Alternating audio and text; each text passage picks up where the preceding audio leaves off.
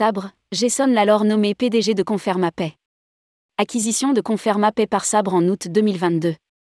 Confermapay annonce la nomination de Jason Lalor au poste de PDG. Sabre a racheté Confermapay en août 2022. Rédigé par Céline Imri le lundi 6 février 2023.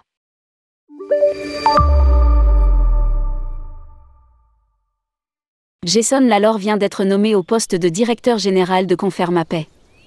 Cette nomination fait suite à l'acquisition de Confermapay par Sabre en août 2022 et à l'annonce d'un nouveau partenariat et d'un investissement minoritaire par Mastercard en novembre 2022, finalisé le 31 janvier 2023. Jason Lalor dispose de plus de 20 ans d'expérience dans des postes de direction dans le secteur de la technologie financière. Il a récemment occupé le poste de directeur général de la société Square, basée à Dublin, et celui de directeur exécutif de plusieurs conseils d'administration internationaux de Square.